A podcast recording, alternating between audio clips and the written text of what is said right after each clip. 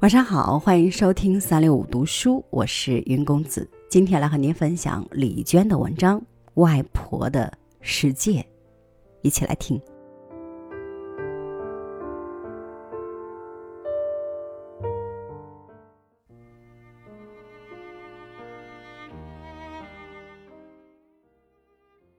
第一年，向日葵漫野开放的盛景，照亮外婆人生最后一段道路。仿佛是我唯一的安慰，仿佛我无法给他的勇气与热情葵花给他了。之前，外婆大部分时候跟着我生活，有时也送到乡下，由我妈照顾一段时间。有一次，我妈打电话给我，非常害怕的口吻：“娟儿啊，你赶快回家吧，情况有些不对。”是不是外婆她？唉，你外婆越来越不对劲儿了。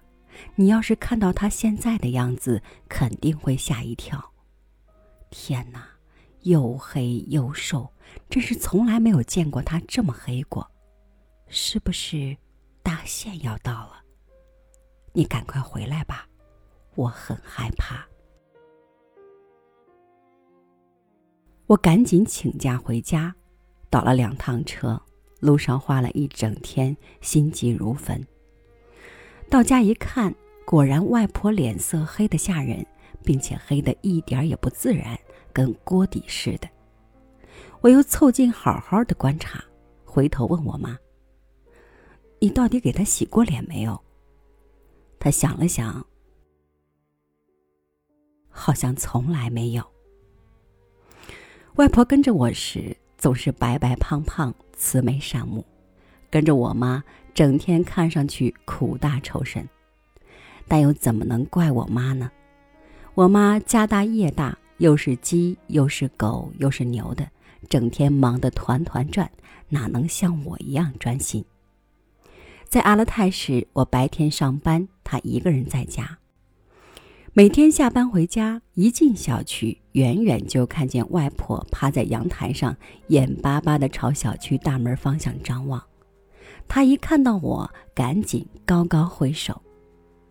后来我买了一只小奶狗陪她，就是赛虎。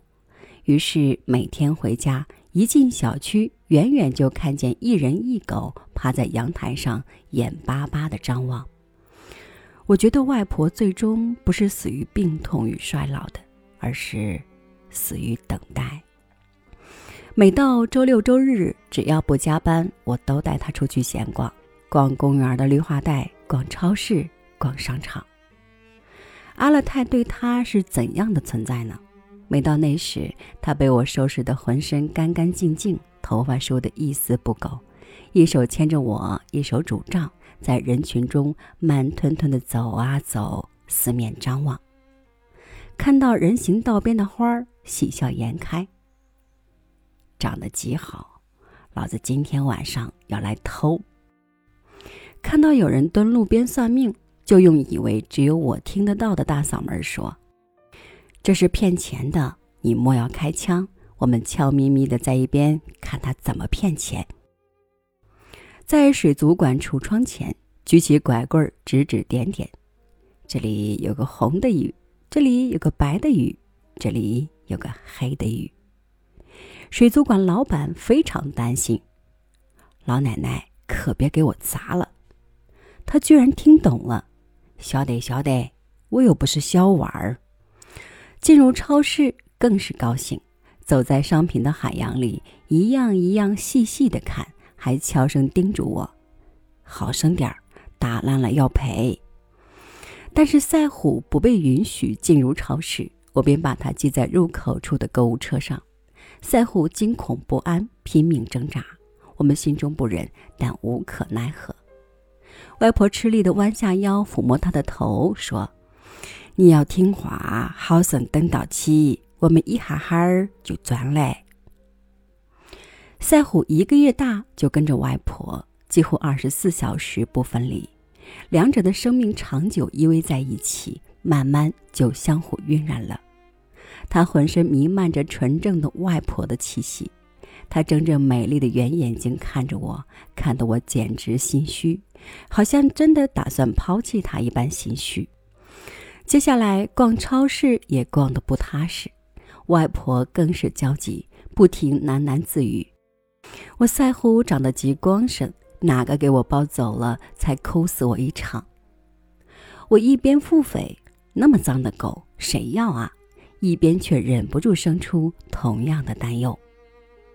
每次逛完回到家，他累得一屁股坐到床上，一边解外套扣子，一边嚷嚷：“累死老子喽！老子儿回再也不出去喽。”可到了第二天，就望着窗外蓝天，悠悠道：“老子好久没出去喽。”那时候，我好恨自己没有时间，好恨自己的贫穷。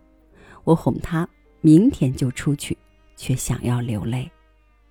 除此之外，大部分时间他总是糊里糊涂的，总是不知身处何地，常常每天早上一起床就收拾行李，说要回家，还老是向邻居打听火车站怎么走。但他不知道阿勒泰还没有通火车，他只知道火车是唯一的希望，火车意味着最坚定的离开。在过去漫长的一生里，只有火车带他走过的路最长，去的地方最远；只有火车能令他摆脱一切困境，仿佛火车是他最后的依靠。每天，他趴在阳台上目送我上班而去，回到空空的房间，开始想象火车之旅。那是他生命之末的最大激情。他在激情中睡去，醒来又爬到阳台上，直到视野中出现我下班的身影。他已经不知时间是怎么回事了，他已经不知命运是怎么回事了。他总是趁我上班时，自己拖着行李悄悄跑下楼。他走丢过两次，一次被邻居送回来，还有一次我在菜市场找到他。那时他站在那里，白发纷乱。惊慌失措，当他看到我后，瞬间怒意勃发，似乎正是我置他于此处境地，但却没有冲我发脾气，只是愤怒地絮絮讲述刚才的遭遇。有一次我回家，发现门把手上拴了根破布，以为是邻居小孩恶作剧，就解开扔了。第二天回家，发现又给系了一根，后来又发现单元门上也系的有。原来每次他偷偷出门回家，都认不出我们的单元门，不记得我家的楼层。对他来说，小区的房子统统一模一样，这个城市犹如迷宫。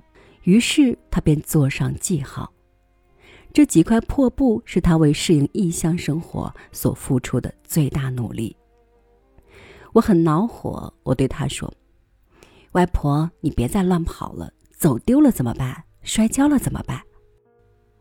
他之前身体强健，自从前两年摔了一跤后，便一天不如一天。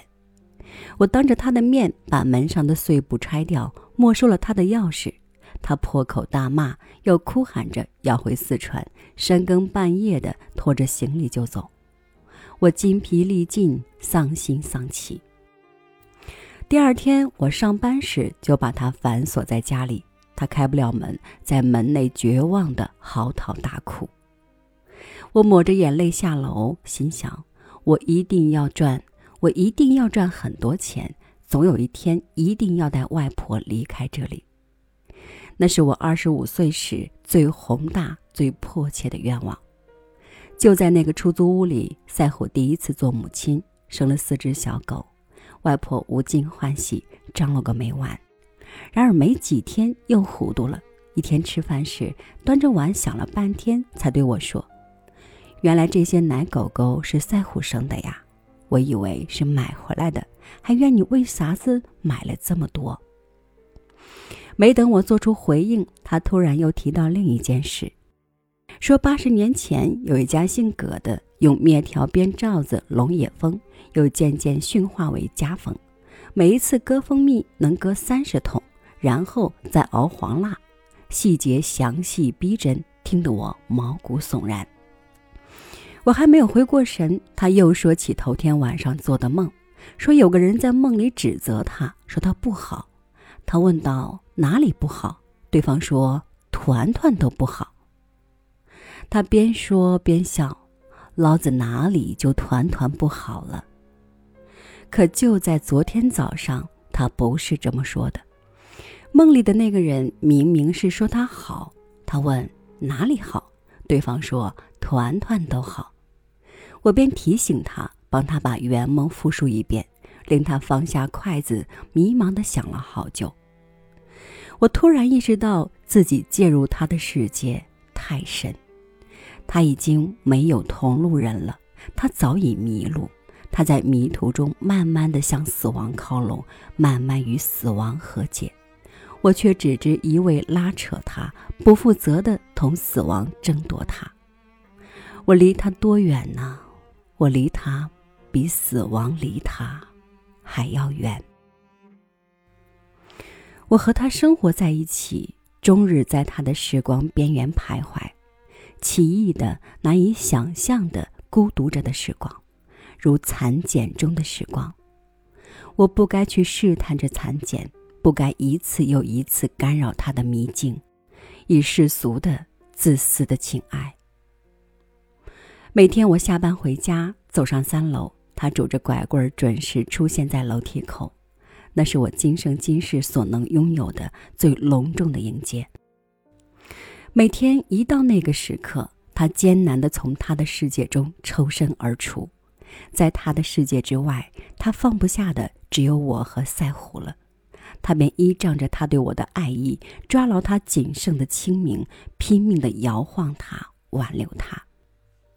向他百般承诺，只要他不死，我就带他回四川，坐火车回，坐汽车回，坐飞机回，想尽一切办法回。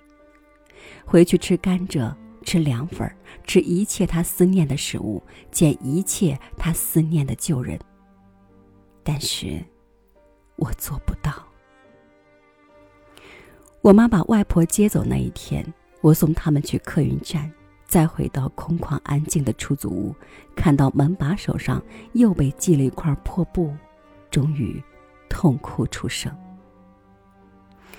我就是一个骗子，一个欲望大于能力的骗子，而被欺骗的外婆拄着拐棍站在楼梯口等待。她脆弱不堪，她的愿望也脆弱不堪。我根本支撑不了她，拐棍儿也支撑不了她。